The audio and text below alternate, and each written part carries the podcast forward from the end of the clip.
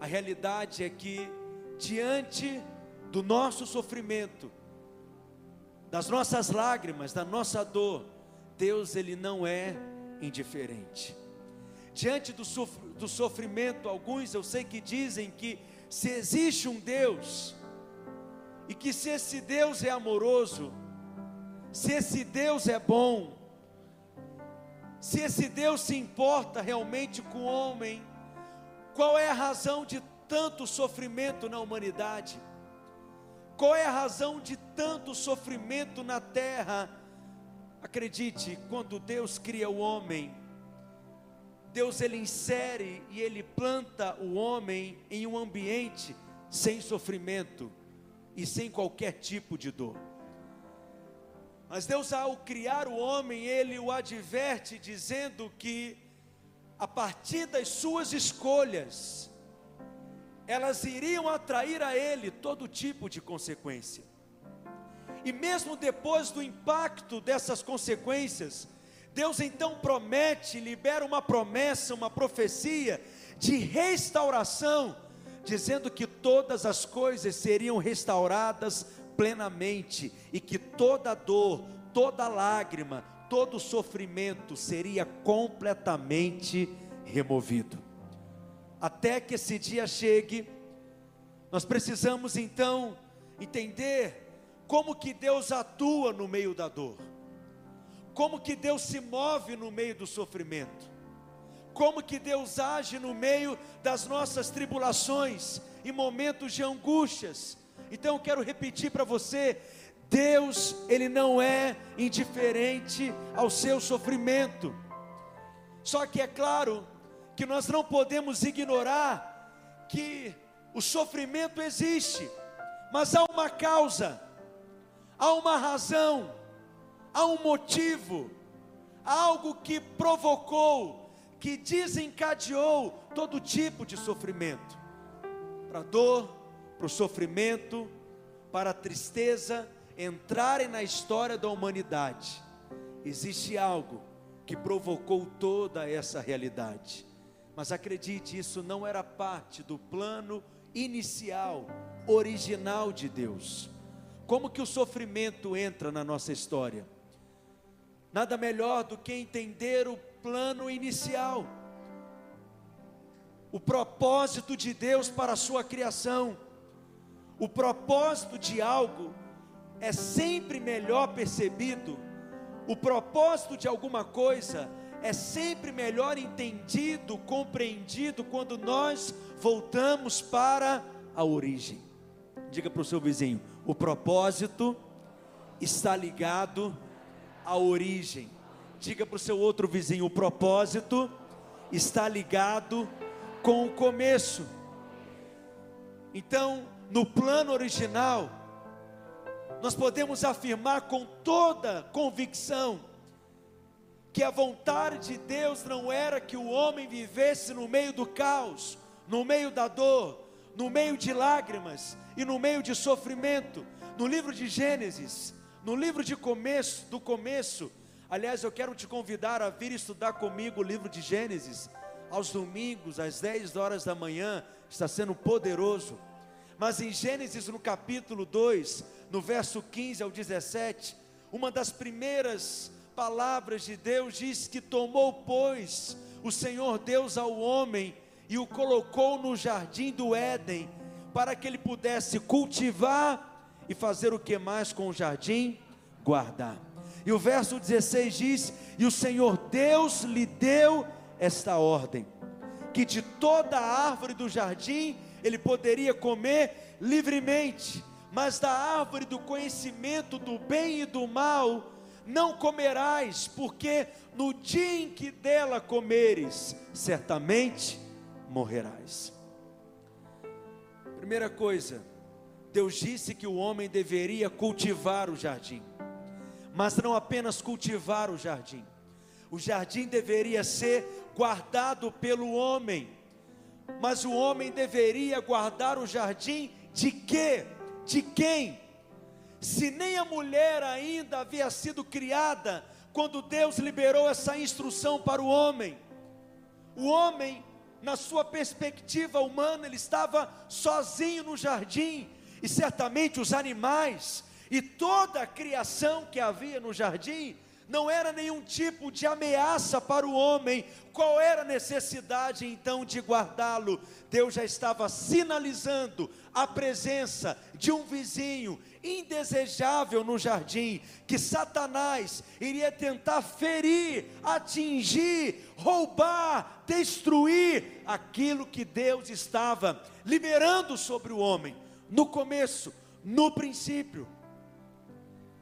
Além disso, Deus disse que o homem poderia comer livremente, essa é a expressão da palavra de Deus, de todos os frutos das árvores que haviam no jardim, expressando e revelando a graciosidade, a grandeza, a generosidade de Deus. Mas é claro, Deus colocou uma restrição para guardá-lo, para protegê-lo ele disse: De toda árvore você pode comer livremente, mas da árvore do conhecimento do bem e do mal não comerás. Essa árvore aponta para a morte, para a vida independente de Deus. O homem, ao comer dessa árvore, como comeu, ele passou a ser independente de Deus, para ser conhecedor do bem e do mal. E a consequência Deus havia dito, porque no dia em que dela comeres, o texto diz: certamente morrerás. Adão, ao comer do fruto da árvore do conhecimento do bem e do mal, ele não cai para trás morto envenenado, porque certamente o tipo de morte que a Bíblia se refere não é uma morte física, até porque quando você olha para o texto bíblico, Adão é um dos homens na palavra de Deus que viveu por mais tempo, que viveu por mais anos, 800 anos. Mas veja, o tipo de morte na qual Deus está se referindo é uma morte espiritual. Aquele que está morto espiritualmente, não é que ele foi aniquilado, não é que ele deixou de existir, não é que ele está destruído, porque morte na Bíblia significa separação. Aqueles que estão mortos hoje, que nós conhecemos, não significa que eles deixaram de existir, significa que estão apenas separados de nós e porque estão separados de nós nessa vida física e terrena, para nós eles estão mortos. Portanto, aquele que está morto espiritualmente, ele está separado de Deus, desconectado de Deus, desplugado da comunhão com Deus e o resultado é que a conta veio e ela chega a cara. Romanos capítulo 5, verso 12, Paulo diz: "Portanto, assim como por um só homem entrou o pecado aonde? No mundo. E pelo pecado, quem está aqui comigo? A morte. Assim também passou a todos os homens. Completa comigo lendo a última parte do texto, porque todos pecaram. Portanto, o pecado, a morte espiritual, a separação de Deus é a origem para todos os problemas do homem, é a origem para toda dor, para todo sofrimento, para toda angústia que se espalha por toda a humanidade.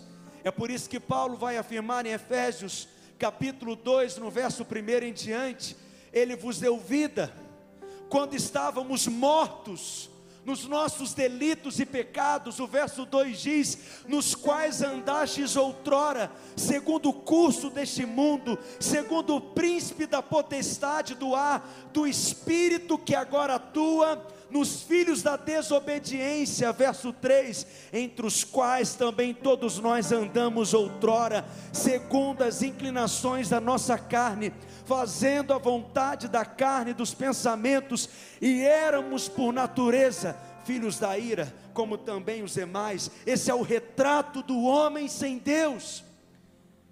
Ele se tornou filho da desobediência, ele se tornou escravo dos seus desejos, das suas paixões, dominado pelo pecado. Ele se tornou o filho da ira, porque ele está debaixo do juízo e da condenação de Deus. Essa é a pior condição do homem, mas esse não é o plano original de Deus para o homem. E é por isso que o verso 4, o apóstolo Paulo afirma essa boa notícia, dizendo: Mas Deus, quantos podem ler junto comigo? Diga, mas Deus, repita bem forte mais uma vez, diga, mas Deus, leia comigo, sendo rico em misericórdia, por causa do grande amor com que nos amou. Verso 5 diz o que? Estando nós mortos nos nossos delitos e pecados, Ele nos deu vida juntamente com Cristo. Diga, pela graça sois salvos. Bem forte, verso 6. E juntamente com Ele nos ressuscitou e nos fez assentar nos lugares celestiais em Cristo Jesus. Se Deus não tivesse ido ao seu encontro, você nunca poderia receber vida por si mesmo. Não foi você que escolheu a Deus, mas foi Ele que te escolheu. Todos nós estávamos mortos, e o que o morto faz? Nada. O morto não pode levantar do caixão e praticar boas obras. O morto não pode levantar da sua condição e construir uma escada até o céu. Se Deus não viesse ao nosso encontro, nós nunca poderíamos receber vida. Essa é a sua graça preveniente, abrindo caminho, abrindo espaço, trazendo luz no meio das nossas trevas, gerando fé, porque Ele é o autor e consumador da nossa fé, confirmando a nossa vocação, nos salvando, redimindo, resgatando e nos tornando filhos de Deus. Não, você não está aqui comigo, não. Você pode dar um glória a Deus. E Cristo vem trazendo toda a restauração. E a partir dessa restauração, nós podemos então entender qual era o plano original de Deus. Romanos capítulo 5, verso 14.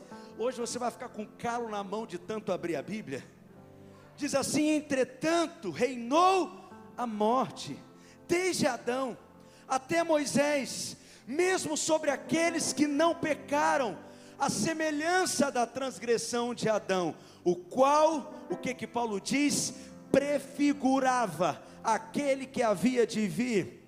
Hoje pela manhã eu ensinei sobre isso. Adão era um tipo de Cristo no Antigo Testamento ele prefigurava aquele que haveria de vir, que é Cristo, o cabeça de uma nova raça, o cabeça da nova criação. Mas Adão era o cabeça da antiga criação. Todos nós estávamos em Adão. Adão pecou, nós pecamos. Adão caiu, nós caímos. Adão falhou, nós falhamos. Adão falhou em cumprir o seu propósito. Mas Cristo é o cabeça dessa nova criação. E quando olhamos para Cristo, nós vemos a restauração, porque Cristo é aquilo que Adão falhou em ser. Cristo é aquilo que Deus havia planejado para Adão desde o início, e hoje Ele é o nosso representante. Olha a promessa da palavra de Deus no livro de Isaías, 700 anos antes de Cristo a profecia foi liberada em Isaías no capítulo 25, verso 8. Leia comigo bem forte. Tragará a morte para sempre. E assim, leia comigo mais forte. Enxugará o Senhor Deus as lágrimas de todos os rostos e tirará de toda a terra o opróbrio do seu povo, porque o Senhor falou, nem a lágrima estava no plano inicial de Deus, o sofrimento não estava no plano original de Deus, a dor não estava no plano original de Deus, e nem a morte. É por isso que em Apocalipse 21, na conclusão das conclusões, na consumação do propósito eterno de Deus, o apóstolo João descrevendo todo desfecho de restauração, ele escreve no verso primeiro: Vi novo céu e nova terra, pois o primeiro céu e a primeira terra passaram e o mar já não existe. Vi também a cidade santa, a nova Jerusalém que descia do céu, da parte de Deus, ataviada como noiva adornada para o seu esposo. Verso 3: Então ouvi grande voz vinda do trono dizendo: Eis o tabernáculo de Deus com os homens, Deus habitará com eles, eles serão povos de Deus, e Deus mesmo estará com eles. Leia comigo o verso 4: E lhes enxugará enxugará dos olhos toda lágrima, e a morte já não existirá, já não haverá luto, nem pranto, nem dor, porque as primeiras coisas passaram. Verso 5: E aquele que está sentado no trono disse: Eis que faço nova todas as coisas, e acrescentou: Escreve, porque essas palavras são fiéis e verdadeiras. Diga aleluia.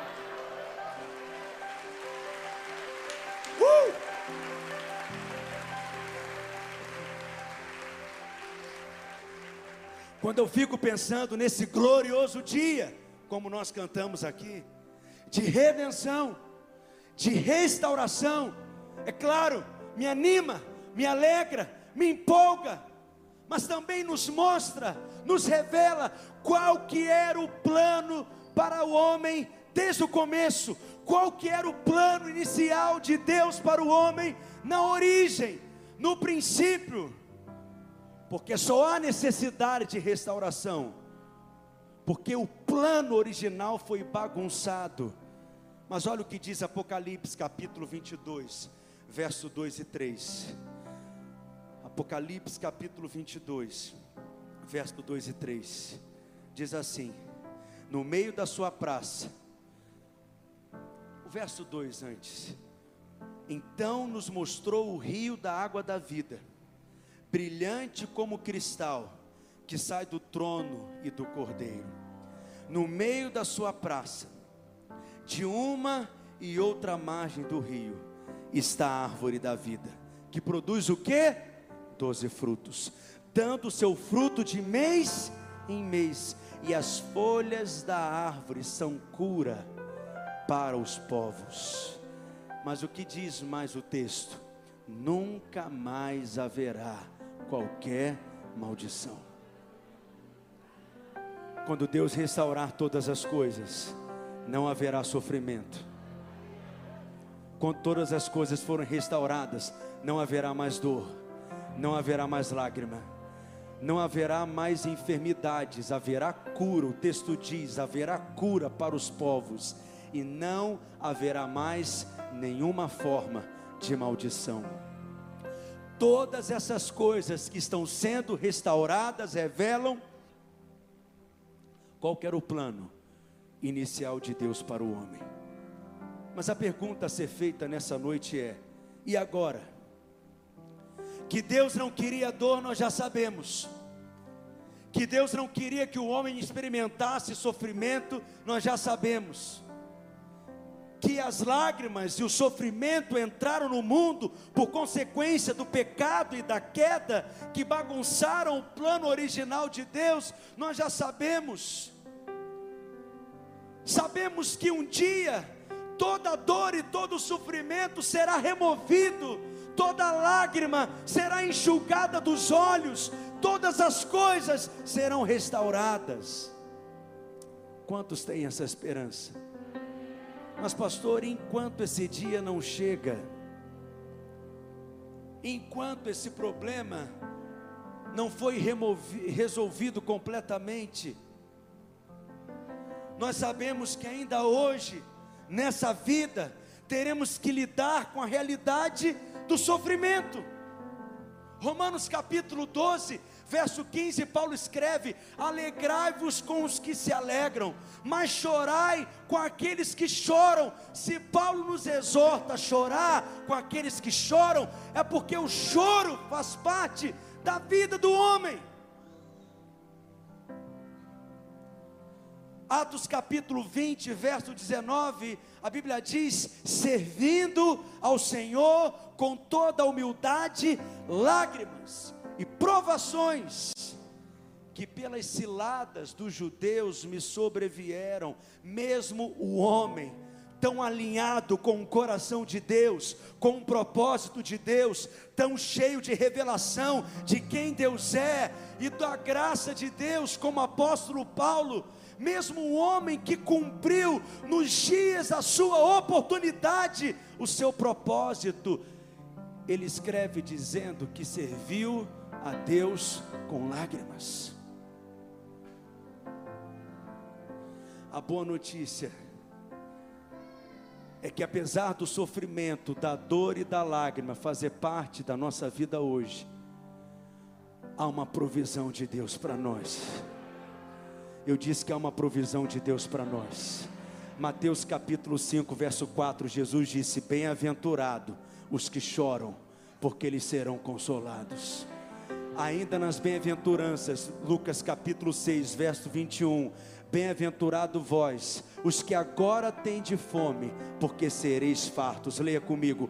Bem-aventurado vós, os que agora chorais, porque a vez de rir. Sofremos, mas não sofremos como o mundo sofre, porque há uma promessa de provisão para nós, de consolo, e no lugar do nosso choro, Ele vai transformar em riso. Quantos creem na promessa de Deus? Não é apenas que iremos sofrer, não é apenas que iremos parar de chorar. A promessa não é apenas que nós seremos consolados pela obra do Espírito, mas a promessa vai além, a alegria vai entrar e vai encher a sua vida e o seu coração novamente. O sofrimento, a dor, a lágrima, ainda faz parte da nossa vida, nessa vida terrena e passageira, mas isso não significa que nós não experimentaremos da intervenção de Deus, do cuidado de Deus, da provisão de Deus. Alguém está aqui comigo nessa noite? Qual é a promessa de Deus para nós hoje? Salmo 56, verso 8. Leia comigo. Contaste os meus passos quando sofri perseguições. Leia mais alto. Recolheste as minhas lágrimas no teu odre. Não estão elas inscritas no teu livro? Davi escreve esse salmo. Em que contexto? Em que situação? Sofrendo terrível aflição, vivendo um momento de grande angústia, fugindo de Saul, correu para Gate. Os filisteus começaram a comentar que ele era o herói de Saul, que vencia e derrotava os filisteus. Davi, então, tomado de angústia, a Bíblia diz que ele se fez de louco e ele é preso pelos filisteus em Gate. Olha o que Davi diz, verso 1, Salmo 56, verso 1. No dia, verso 1, por gentileza.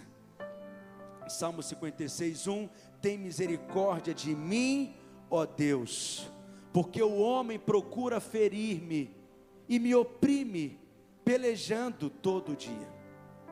Os que me espreitam continuamente querem ferir-me, e são muitos os que atrevidamente me combatem.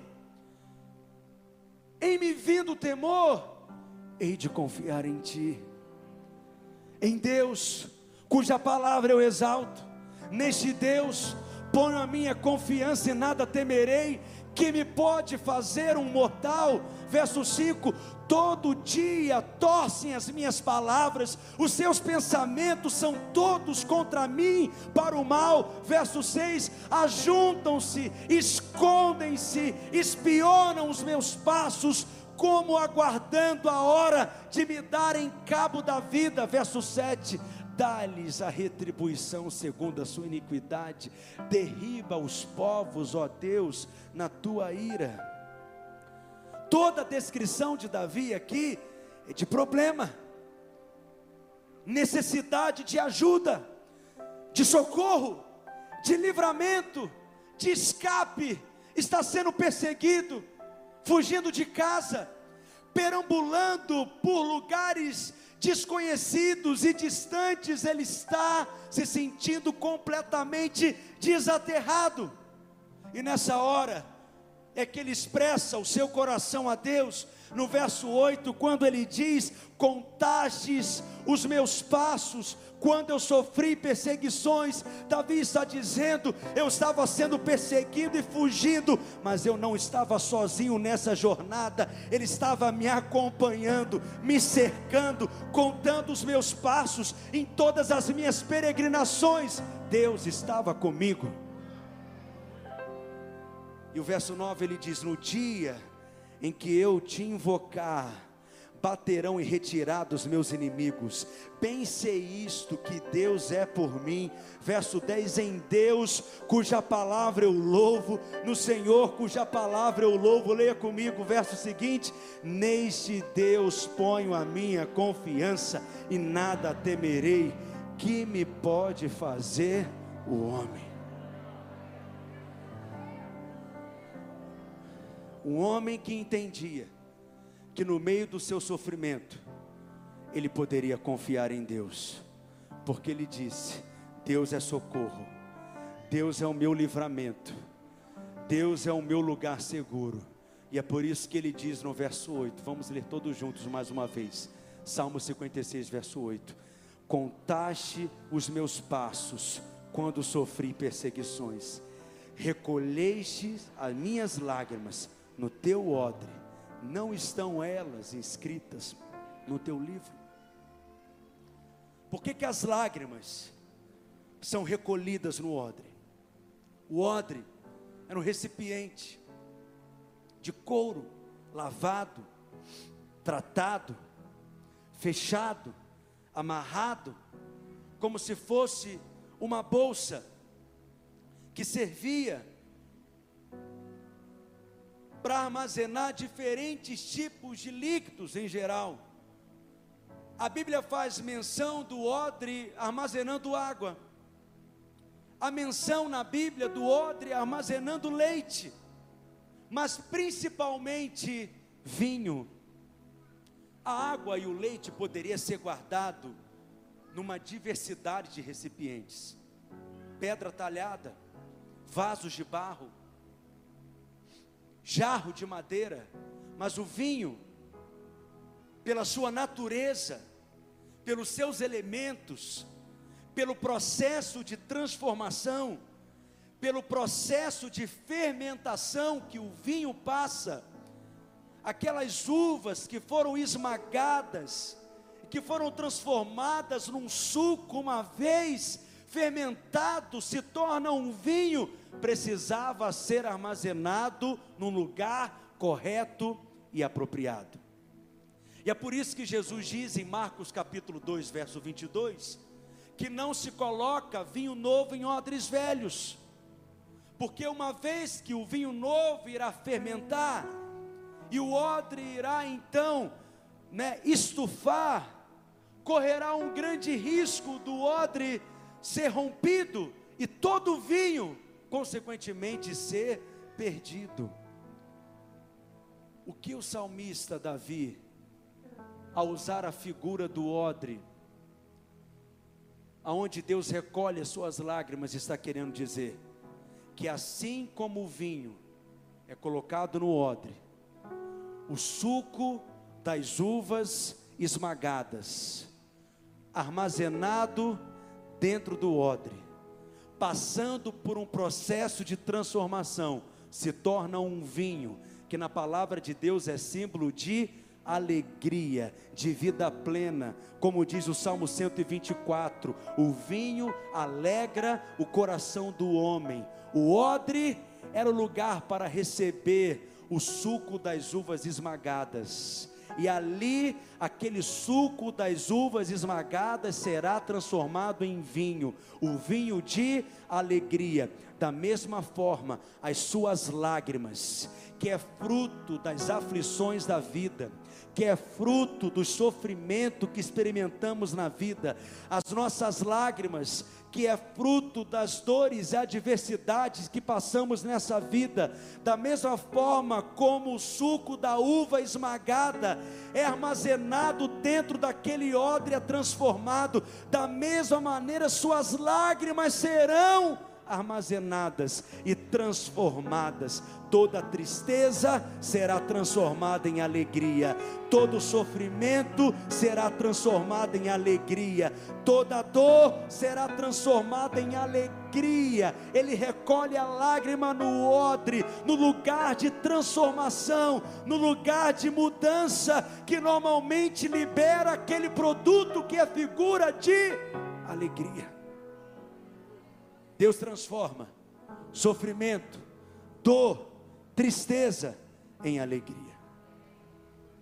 No livro de Esther, por exemplo, depois daquele grande livramento que o povo de Deus experimentou, pela intervenção de Deus, eles não foram completamente destruídos.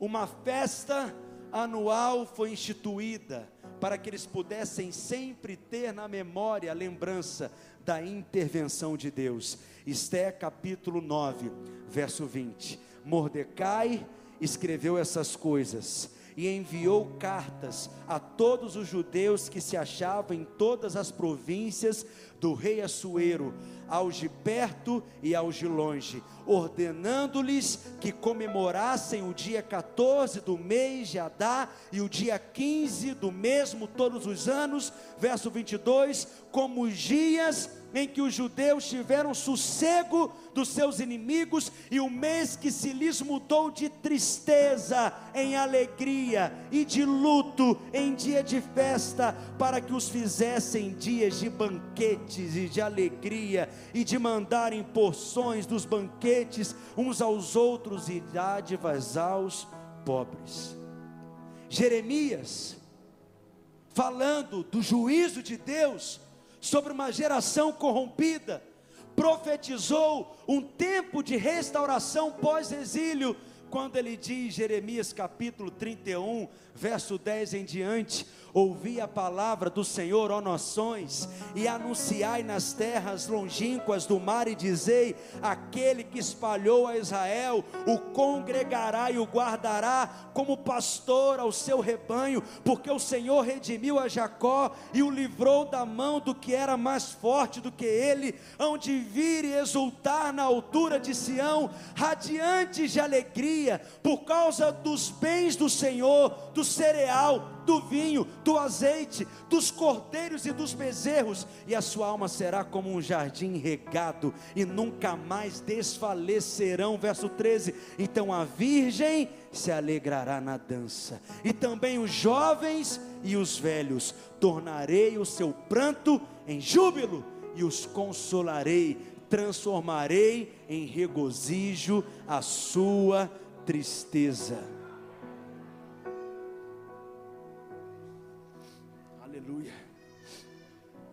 Logo depois que Jesus passou por 40 dias no deserto, ele entra na sinagoga para o cumprimento da profecia. Ele abre exatamente no texto de Isaías, capítulo 61, que é uma profecia messiânica que se cumpre em Cristo.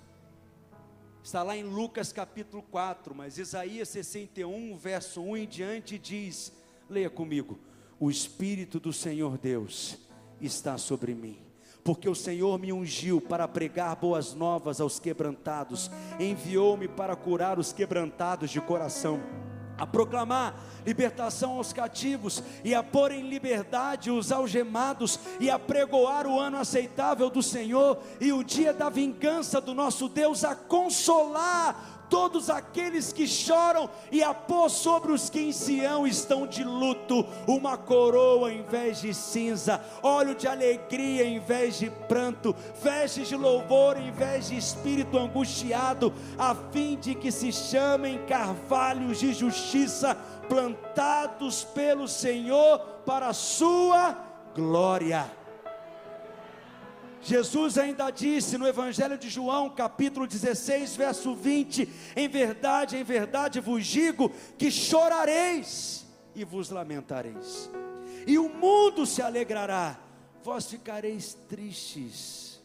Ele está se referindo por ocasião da sua morte, até a vitória da ressurreição, mas ele disse: a vossa tristeza se converterá em alegria verso 21.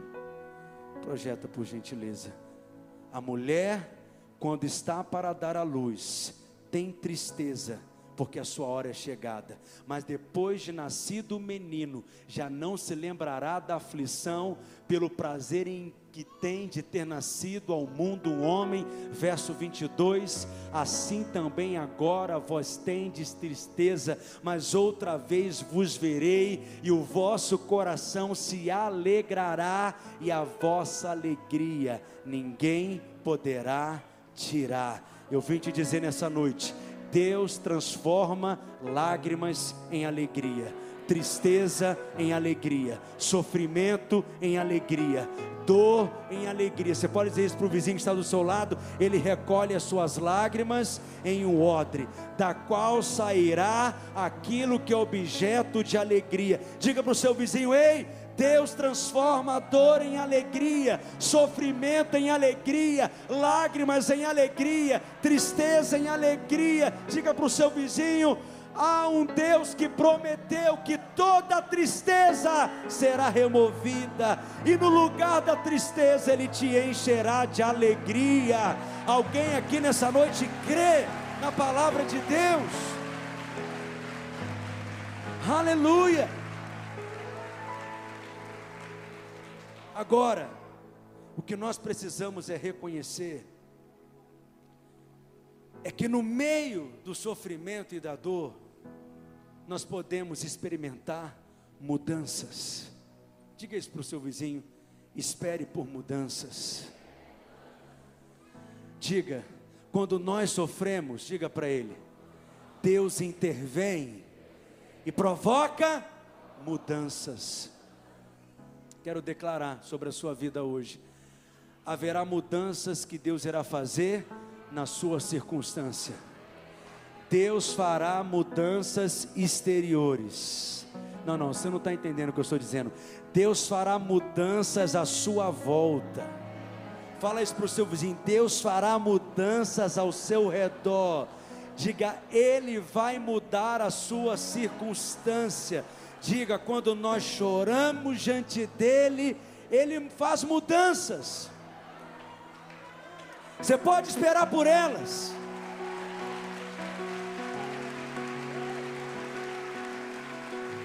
Só que eu quero te dizer também que nem sempre as mudanças serão do lado de fora.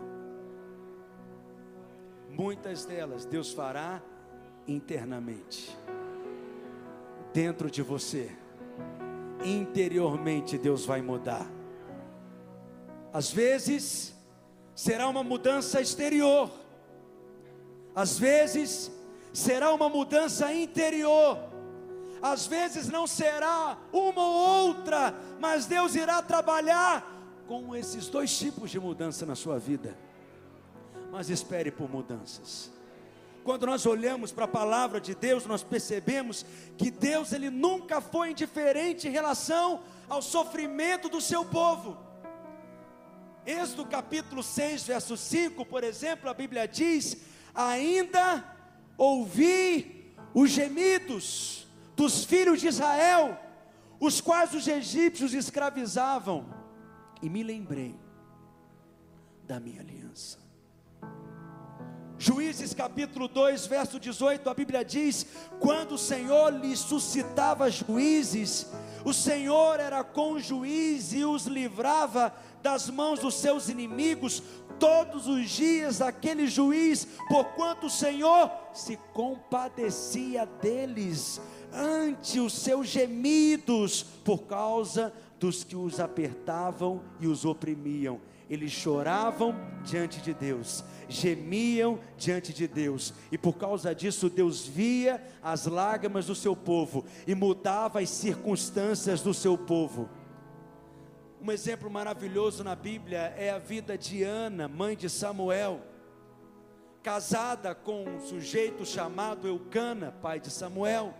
Naquele tempo em que a Bíblia permitia poligamia, uma das mulheres de Eucana era Penina, que tinha diversos filhos, e por isso ela fazia ali provocações, rivalizando com Ana, diminuindo, intimidando e afrontando Ana. Ana então tomada por grande angústia. 1 Samuel capítulo 1, verso 7, a Bíblia escreve assim: "E assim o fazia ele de ano em ano, e todas as vezes que Ana subia à casa do Senhor, a outra irritava. E Ana, por consequência, chorava e não comia. E por causa disso ela fez um voto a Deus. Verso 11. Então Eucana e fez um voto dizendo: Senhor dos exércitos, se benignamente atentares para a aflição da tua serva, e de mim te lembrares, da tua serva te não esqueceres, e lhes deres um filho varão, ao Senhor o darei por todos os dias da sua vida, e sobre a sua cabeça não passará navalha. Ela está dizendo que Samuel seria separado, consagrado, seria nazireu. A Bíblia ainda diz: demorando-se ela no orar perante o Senhor, passou ali Eli, o sumo sacerdote, que observava os movimentos, os lábios de Ana, porquanto Ana só no coração falava, seus lábios se moviam, porém não lhes ouvia voz nenhuma, por isso Eli a teve por embriagada. Verso seguinte, lhe disse: Até quando estarás embriagada? Deixa o vinho de lado, arranca esse vinho da sua vida. Porém, Ana respondeu: Não, Senhor meu, eu sou mulher atribulada de espírito não bebi nem vinho, nem bebida forte, porém venho derramando a minha alma perante o Senhor. Não tenhas, pois, a tua serva por filha de Belial, porque pelo excesso da minha ansiedade e da minha aflição é que tenho falado até agora. Então lhe respondeu Eli: Vai-te em paz e o Deus de Israel te conceda a petição que lhe fizeste. E disse ela: Ache a tua serva favor diante de ti. E assim a mulher se foi no seu caminho e comeu e o seu semblante já não era triste, Ana estava angustiada diante de Deus ela derramava sua alma, mas qual foi o resultado? Levantaram-se de madrugada, verso 19, e adoravam perante o Senhor, e voltavam e chegaram à sua casa Ramá.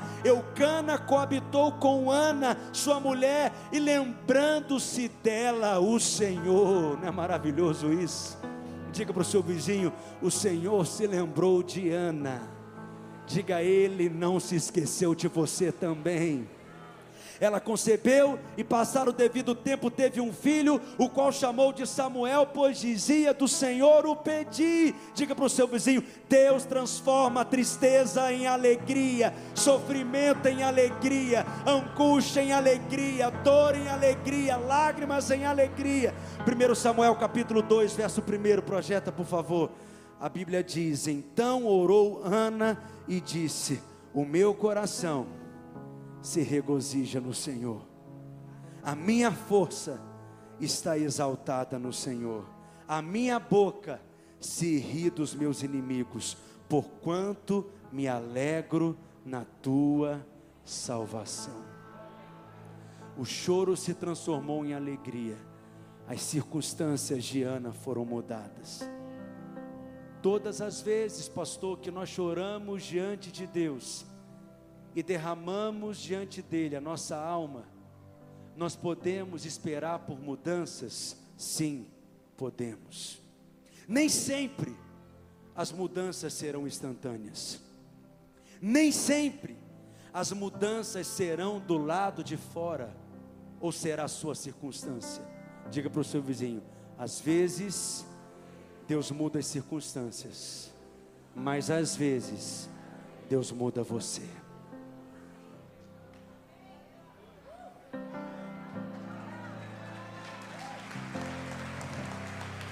O próprio Cristo. O próprio Cristo é um exemplo disso. Há vários textos no Novo Testamento que se referem ao choro de Jesus. Um deles está no livro de Hebreus, descrevendo a angústia que Jesus experimentou no Getsemane.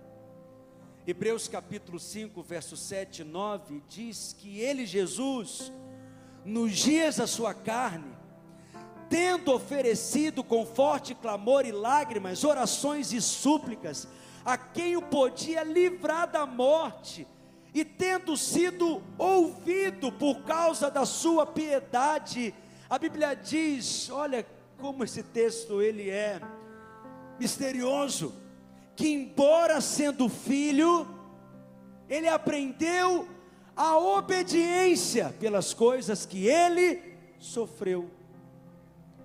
E disse mais o texto, e tendo sido aperfeiçoado, ele tornou-se o que? Autor da salvação eterna para todos aqueles que lhe obedecem. O autor de Hebreus está dizendo, em outras palavras, que Jesus pediu que o Pai o livrasse da morte.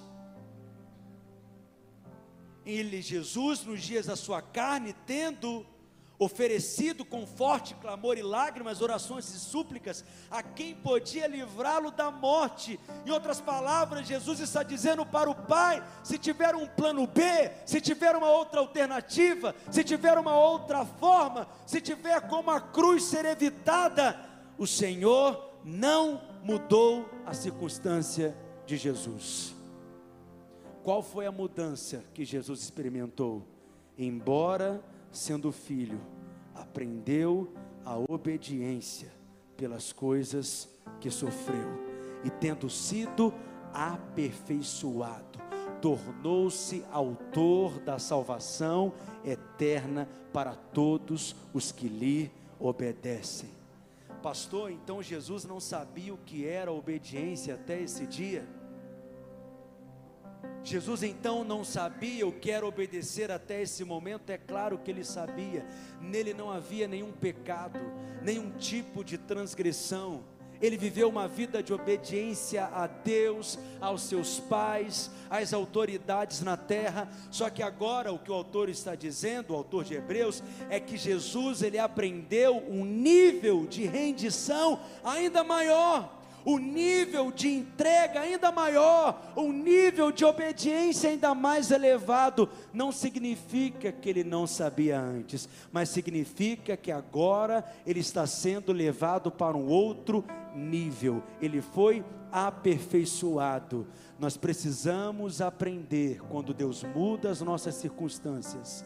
E nós precisamos discernir quando Deus usa as circunstâncias para nos mudar aperfeiçoar, treinar e transformar. Romanos capítulo 8, verso 28. Porque todas as coisas cooperam para o bem daqueles que amam a Deus, daqueles que são chamados segundo o seu propósito.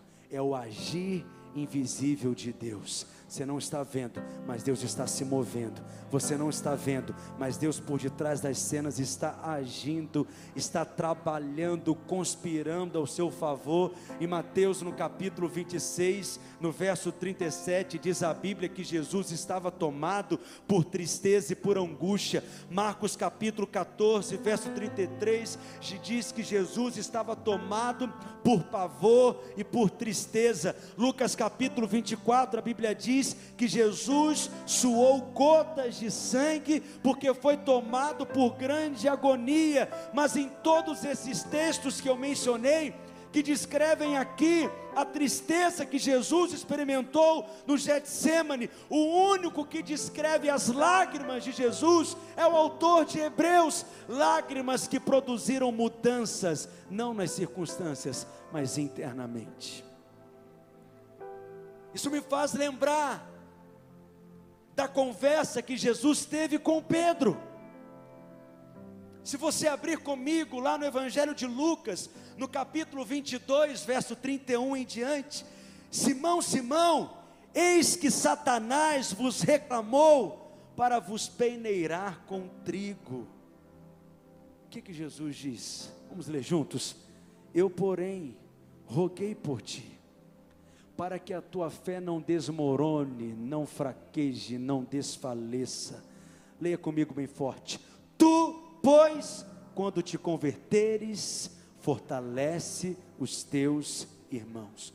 O diabo estava pedindo para passar a peneira em Pedro, e Jesus permitiu, mas não significa que Jesus o abandonou. Jesus se levantou como seu intercessor. Aliás, o autor de Hebreus diz que hoje esse é o ministério de Jesus. Ele é aquele que intercede por nós como nosso sumo sacerdote. Ele está dizendo: Eu, porém, roguei por ti, eu, porém, orei por ti, eu, porém, intercedi por ti, para que a tua fé não desfaleça. E quando você for transformado, quando você for mudado, quando te converter, fortaleceres Pedro, você irá fortalecer os teus irmãos. Jesus está dizendo para Pedro: Olha, eu não vou mudar a sua circunstância, eu vou permitir que você passe por ela, mas você não sairá dela do mesmo jeito como você entrou, você sairá aperfeiçoado, transformado, e porque você será aperfeiçoado, Pedro, você será bênção para todos os seus irmãos. Romanos capítulo 8, verso 37. Alguém está aprendendo alguma coisa aqui? Em todas as coisas, porém, o que que Paulo diz? Somos mais do que projeta por gentileza, por meio daquele que nos amou. O que é ser mais do que vencedor? É ser um outro nível de vencedor superior. É estar acima dos vencedores não existe, na verdade, alguém que está acima do vencedor, nem no esporte, nem na guerra. Ou você é vencedor e continua vencendo e permanece vencendo para ser um vencedor, ou você deixa de ser um vencedor e alguém te substitui nesse lugar e nessa posição de vencedor. Quando a Bíblia diz que nós somos mais do que vencedores, ela está dizendo que no final, além de vencedor, você terá alguma coisa a mais. Você terá alguma coisa além. Não é um nível de vencedor maior do que o vencedor comum, é uma vitória completa, é uma vitória plena sobre a tribulação, mas você receberá alguma coisa a mais. O que é essa alguma coisa a mais? Romanos capítulo 8, verso 35. Olha o que, que Paulo diz: quem nos separará do amor de Cristo? Será tribulação, ou angústia, ou perseguição, ou fome, ou nudez, ou perigo, ou espada? Como está escrito: por amor de ti somos entregue à morte o dia todo, fomos considerados como ovelhas para o matadouro. Paulo está dizendo que nós passamos por circunstâncias difíceis na vida, aonde necessariamente elas não serão mudadas ou tiradas, mas Deus usará essas circunstâncias de alguma maneira, nos levando como se estivéssemos indo para o matadouro, para que nós possamos morrer para nós mesmos, e no final Deus não nos dará apenas a vitória sobre o problema, a tribulação, a circunstância, mas Ele vai nos enriquecer, Ele nos acrescentará algo maior. Nós podemos ser transformados no meio da dor.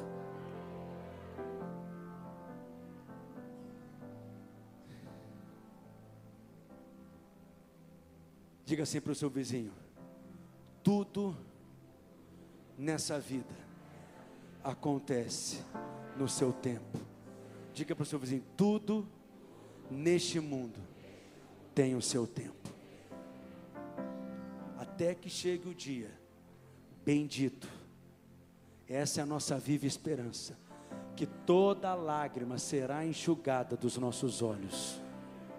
Nós temos que lidar com a realidade da dor do sofrimento, da tristeza e da lágrima.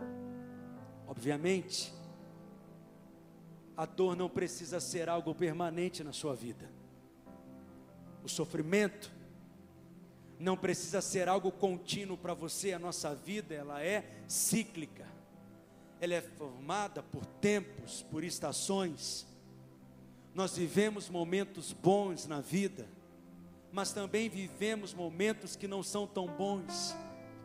Há dias que nós vivemos que são tomados, recheados de alegria, é um festival de celebração, mas tem momentos que nós somos assediados, invadidos por grande angústia e tristeza, porque a vida é assim, formada por ciclos, fases, estações, começos e recomeços, por isso que Salomão, na sua sabedoria em Eclesiastes, no capítulo 3, no verso 1, ele escreve: Tudo tem o seu tempo determinado, e há tempo para todo propósito debaixo do céu. Leia comigo: há tempo de nascer e tempo de morrer. Diga, tempo de plantar e tempo de arrancar o que se plantou. Verso 3: tempo de matar e tempo de curar tempo de derribar e tempo de edificar, tempo de chorar e tempo de rir, tempo de prantear e tempo de saltar de alegria,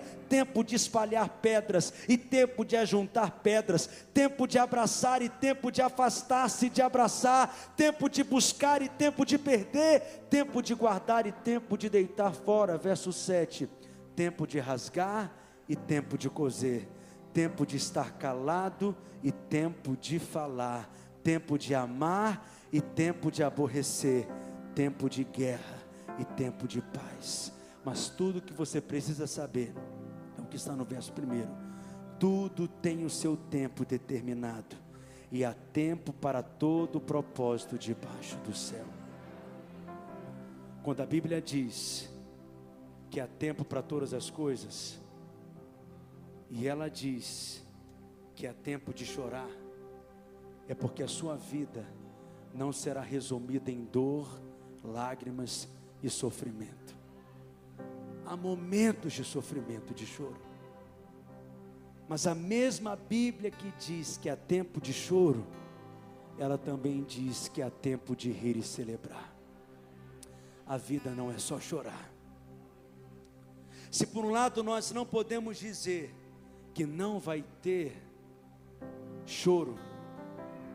Se por um lado eu não posso afirmar para você que não terá sofrimento, por outro lado eu posso dizer com toda convicção que o choro não será permanente, que o sofrimento não será permanente, tem prazo de validade. Salmo 126, versos 5 e 6. Eu estou encerrando, fique em paz. A Bíblia diz: os que com lágrimas semeiam, com júbilo ceifarão.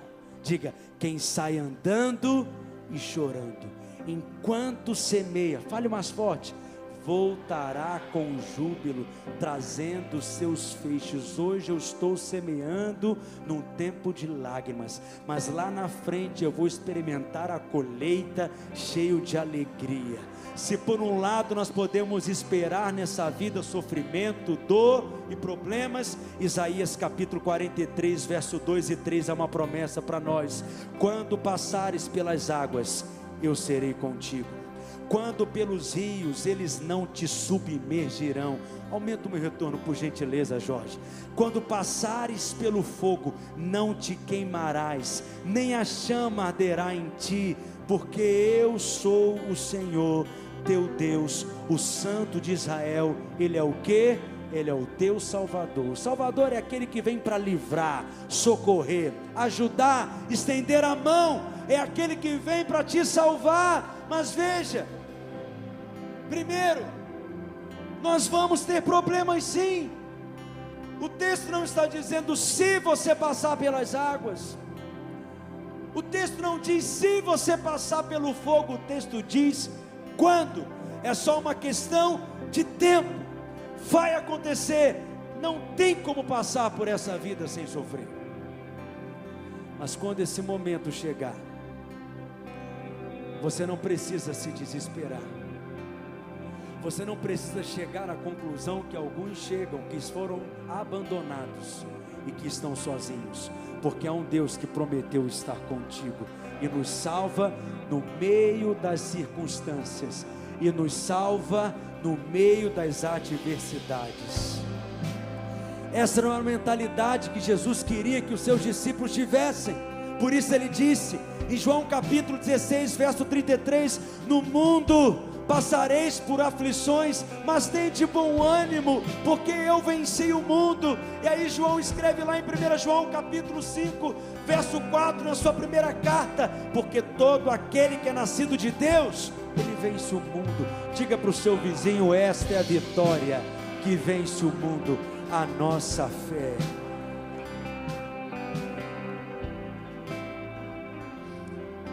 Existem circunstâncias na vida que não passam instantaneamente, que não se resolvem instantaneamente, como o luto, por exemplo. Nós não queremos perder aquela pessoa que nós perdemos. Nós não queremos esquecer aquela pessoa, porque nós a amamos profundamente. O luto é um tipo de sofrimento que não se resolve de maneira instantânea. Mas o Salmo 30, no verso 5 diz: Porque não passa de um momento a sua ira, o seu favor dura a vida inteira. Ao anoitecer pode vir o choro, mas a alegria vem pela manhã. Pastor, então a Bíblia está dizendo que tem um prazo de validade para o choro.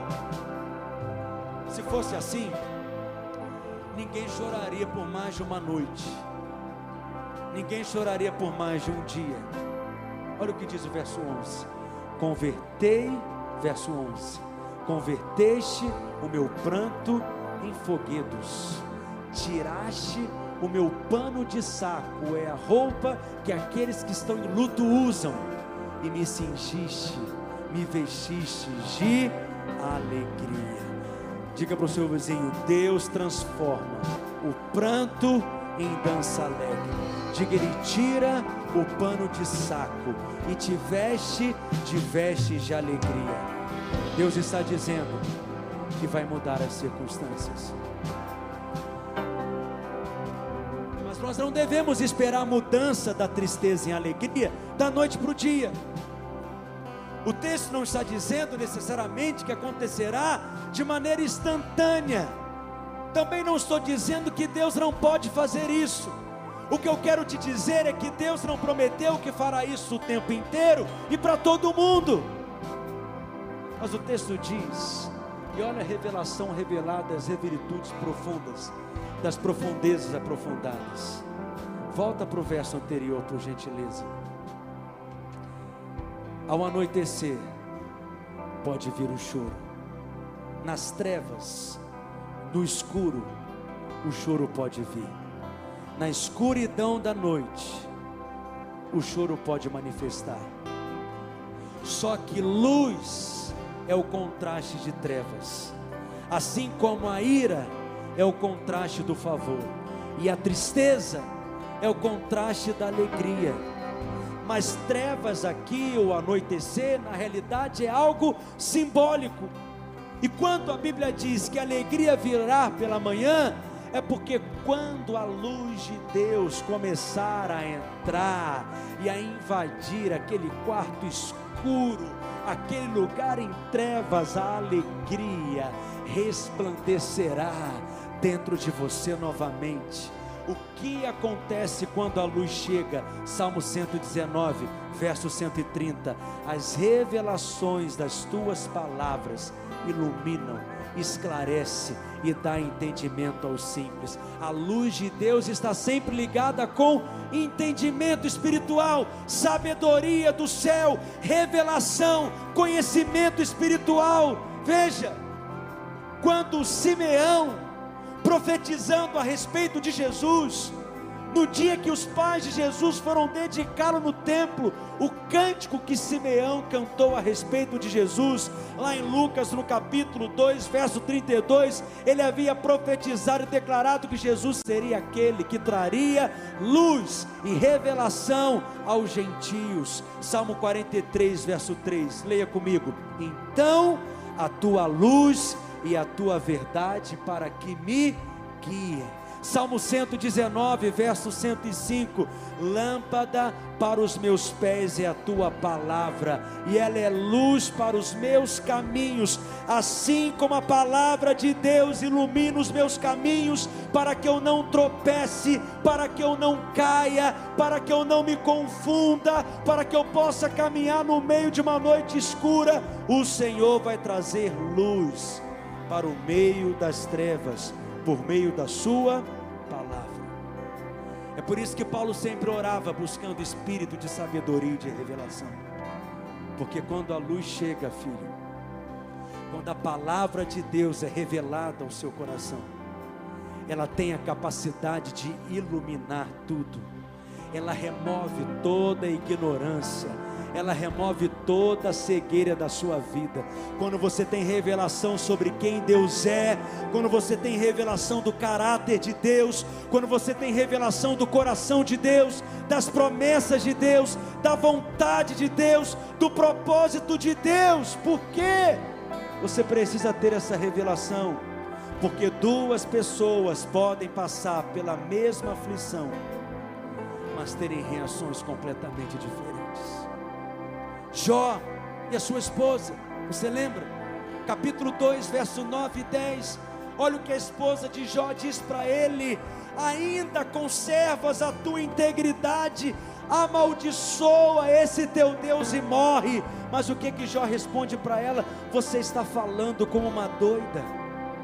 Temos recebido o bem de Deus e não receberíamos também o mal. Em tudo isto não pecou Jó com os seus lábios. Por que essa mulher disse essas palavras para Jó? Porque ela não conhecia quem Deus era. Ela não sabia quem Deus era.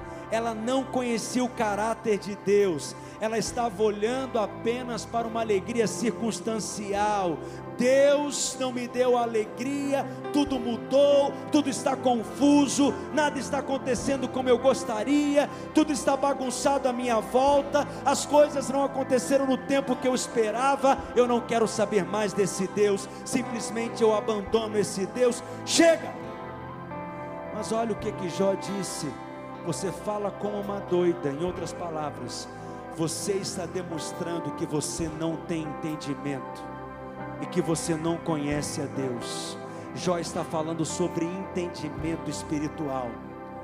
O mesmo Jó que depois vai dizer: Eu sei que o meu redentor vive, e por fim ele se levantará. Sabe por que Jó disse essas palavras? Porque ele tinha revelação de quem Deus era, do caráter de Deus, das promessas de Deus, da vontade de Deus, do propósito de Deus. Isso faz toda a diferença. Você reage diante da dor de maneira diferente quando você tem luz e não vive em trevas. Doze espias foram enviados para experimentarem da terra da promessa. Dez retornaram com um relatório negativo da terra, dizendo que a terra tinha gigantes e que eles seriam devorados como gafanhotos. Josué e Caleb se levantam num espírito diferente e eles dizem: E daí que tem gigantes, nós servimos aquele que é o Altíssimo. E daí que eles habitam em cidades fortificadas, o Senhor é conosco, nada nós temeremos. Eles tinham o mesmo Deus, eles tinham a mesma promessa, eles tinham a mesma circunstância, eles tinham o mesmo problema, mas eles responderam de maneira diferente. Quem está entendendo o que eu estou dizendo? Nós precisamos entrar nesse lugar Diga para o seu vizinho: é nesse lugar que você precisa estar. De revelação da palavra, olha bem para ele, diga de conhecimento de Deus. Diga para ele: a alegria não é circunstancial. Diga para o seu vizinho: Deus não vai te dar uma alegria apenas circunstancial. Diga, não é nesse lugar de alegria circunstancial que Deus quer que o Senhor esteja. Ah, Senhor, me abençoe para que eu ganhe dinheiro, para que eu seja feliz. Ah, Deus, abençoe o meu casamento, transforma ele para que eu possa ser feliz. Se você puder ver a ação de Deus nessas áreas da sua vida, e eu creio que Ele quer manifestar favor, ótimo, mas alegria não pode ser pelas circunstâncias. Davi, cheio do Espírito, ele disse, Salmo 16, verso 8: O Senhor, tenho sempre a minha presença, estando Ele à minha direita. O que, que ele diz?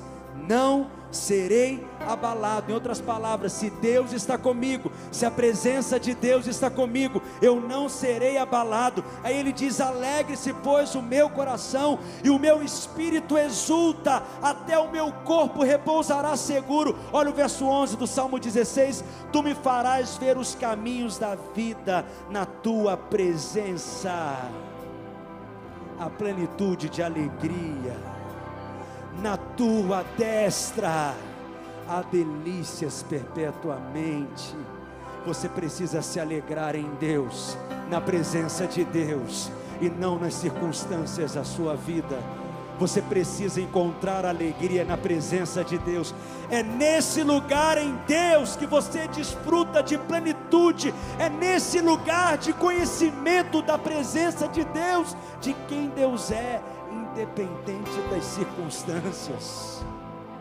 É por isso que aqueles santos homens de Deus, os apóstolos, puderam descrever, como está escrito em Atos no capítulo 5, verso 41. Olha, pasme, veja o que eles disseram, leia comigo. E eles se, e eles se retiraram do sinédrio, como? Regozijando-se por terem sido considerados dignos de sofrer afrontas por esse nome. Foram açoitados, presos, perseguidos, resistidos, mas estavam alegres, porque a alegria deles não dependia de umas circunstâncias. Eles entenderam que o Senhor os chamou, deu a eles uma vocação, um propósito, um chamado, deu a eles dons, habilidades, unções, capacitações sobrenaturais, e eles entenderam que era um grande privilégio servir a Deus, se consagrar a Deus, e que no cumprimento desse dever, eles poderiam ter a oportunidade de sofrer um pouco os sofrimentos de Cristo, aquele mesmo que sofreu por eles, e eles conseguiram encontrar alegria no meio da perseguição. Você lembra de Paulo e Silas? Foram presos, açoitados, torturados em Filipos. Enquanto eles estavam ali, a maioria de nós estaria reclamando a maioria de nós estaria dizendo: que igreja é essa que nos abandonou aqui? Que visão é essa que nos deixa aqui? Que ministério é esse que nos deixa nessa circunstância? E mesmo eles, naquele momento de grande sofrimento, eles cantaram um novo cântico e ofereceram louvores a Deus. Deus está falando com alguém aqui nessa noite?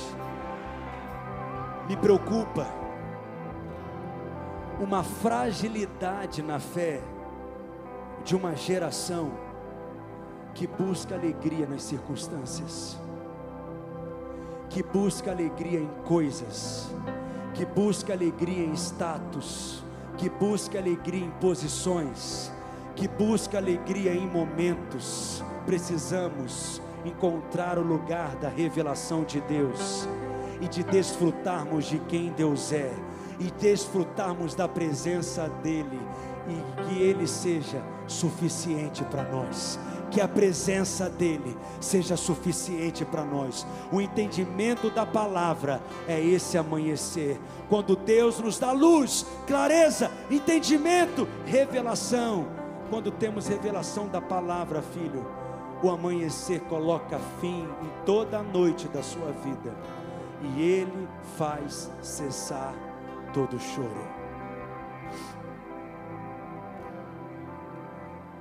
Eu tenho visto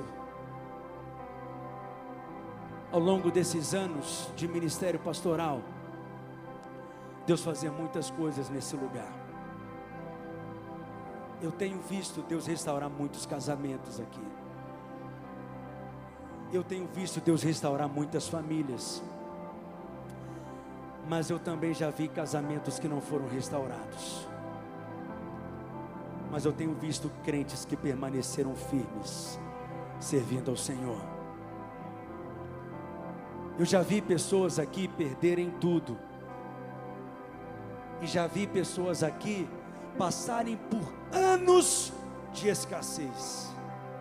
E momentos de muita necessidade, mas essas pessoas não mudaram com Deus e permaneceram servindo a Deus. Porque a nossa alegria e satisfação com Deus não pode estar naquilo que Ele nos dá, mas precisa estar em quem Ele é, porque Ele é suficiente para nós, Ele é a nossa alegria, Ele é a nossa satisfação. Ele é o nosso prazer. É nesse lugar que Deus quer que você chegue. É nesse lugar de maturidade que Deus quer que você alcance. É esse lugar de revelação aonde você passa a ver aquilo que você não via antes. Por isso que Filipenses capítulo 4, verso 11, o que que Paulo diz? Eu aprendi a viver em toda situação. Ele diz o que? Tanto sei estar humilhado, como também ser honrado de tudo e em todas as circunstâncias já tenho que experiência tanto de fartura como de fome, assim de abundância como de escassez. E é por isso que ele pode afirmar no verso 13, leia comigo: tudo posso naquele que me fortalece. Mais uma vez mais forte, diga: tudo posso naquele que me fortalece. Esse poder aqui não é um poder para a realização, mas é um poder de suportar, de permanecer, de perseverar. Ele está dizendo: Deus me fortaleceu e por isso eu permaneço firme.